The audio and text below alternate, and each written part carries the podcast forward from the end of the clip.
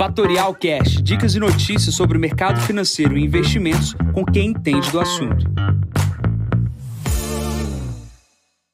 Bom dia, aqui quem fala é Jansen Costa. Vamos para mais o Visão de Mercado, hoje é o número 663. Hoje é dia 30 de janeiro, 7 horas da manhã. Início da semana com aversão ao risco, em semana pautada para taxas de juros e resultados corporativos. Começando pela China, volta do feriado, como sempre acontece, minério de ferro subindo 2% aqui na abertura da, da semana, cotada aí a 873 yuans, isso aproximadamente é 130 dólares a tonelada. Hoje à noite também temos divulgação no país da produção industrial às 22h30. Tá? A expectativa é de um aumento da produção industrial com a reabertura do processo de Covid-0. Plano para a Europa, dois dados importantes aqui no início da semana.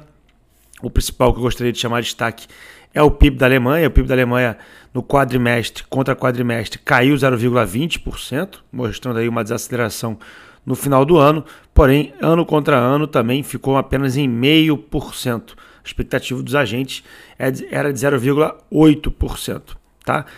Olhando para os Estados Unidos, semana aí pautada com decisão de taxa de juros. Quarta-feira temos a super quarta-feira, né? Brasil e Estados Unidos divulgando seus juros. A expectativa é de uma subida de 0,25%, jogando juros de 4,5% a 4,75%. Essa semana também nos Estados Unidos tem a divulgação do payroll, em uma semana com a divulgação dos principais resultados corporativos das quatro maiores empresas de tecnologia americana. Meta divulga na quarta-feira e na quinta-feira a divulgação de Apple, Alphabet, que é Google, e também Amazon, tá? Expectativa aí de um resultado uh, em linha aí com, com, com, com, os mercados.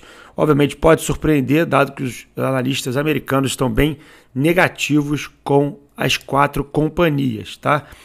Porém, a gente também precisa olhar qual é a expectativa desses papéis, dessas empresas, para o layoff, né, que são as demissões de grande quantidade de pessoas dessas quatro companhias. Pulando para o Brasil, a gente tem na quarta-feira a divulgação do Copom, a expectativa é uma manutenção dos juros na casa de 13,75.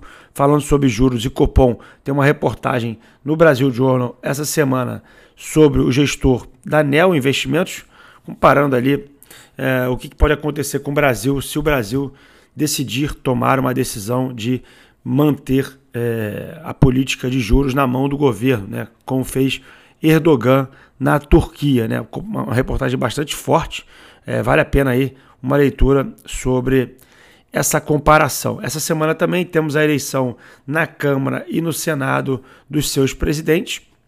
As expectativas são na manutenção de Lira e Pacheco, porém tudo pode acontecer é, em uma semana pautada sobre essa disputa.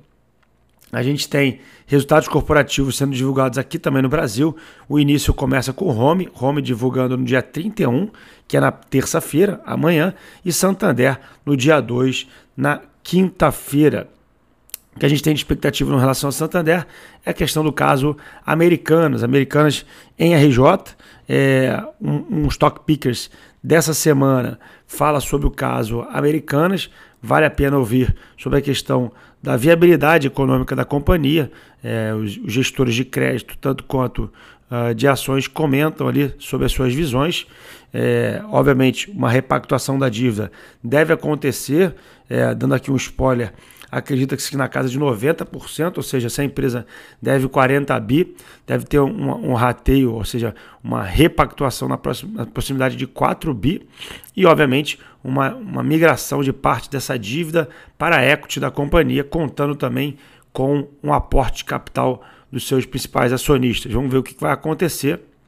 É, os dados são ruins e a gente precisa ver como é que essa é, recolocação de americanas no mercado vai ser importante. Comentário também é que o fluxo de internet deve migrar para Magazine Luiza e também para Mercado Livre e o fluxo local, ou seja, as lojas locais devem ter uma dificuldade ali de uma concentração dessa migração. Os detalhes principais do podcast, que leva mais de duas horas. Recomendo as pessoas olharem. E, obviamente, chama atenção também para outro podcast de Samuel Pessoa, falando sobre a questão econômica do país. um, um, um economista bastante focado em dados, é, fala aí sobre a sua visão sobre o futuro do Brasil em relação ao novo governo. Vale a pena ouvir, dois podcasts é, interessantes. Vamos para a agenda de hoje, às 8h25 da manhã, Boletim Focus, e não tem mais nada relevante durante o pregão. Na agenda de hoje é isso. Nesse momento, a S&P opera com 4.051 pontos, cai 0,72. O dólar vai perdendo espaço a moedas internacionais, 101,62, cai 0,05. O petróleo operando 86 dólares o barril, cai 0,86. E o Bitcoin opera no campo negativo, 23.557 dólares, caindo 0,88%.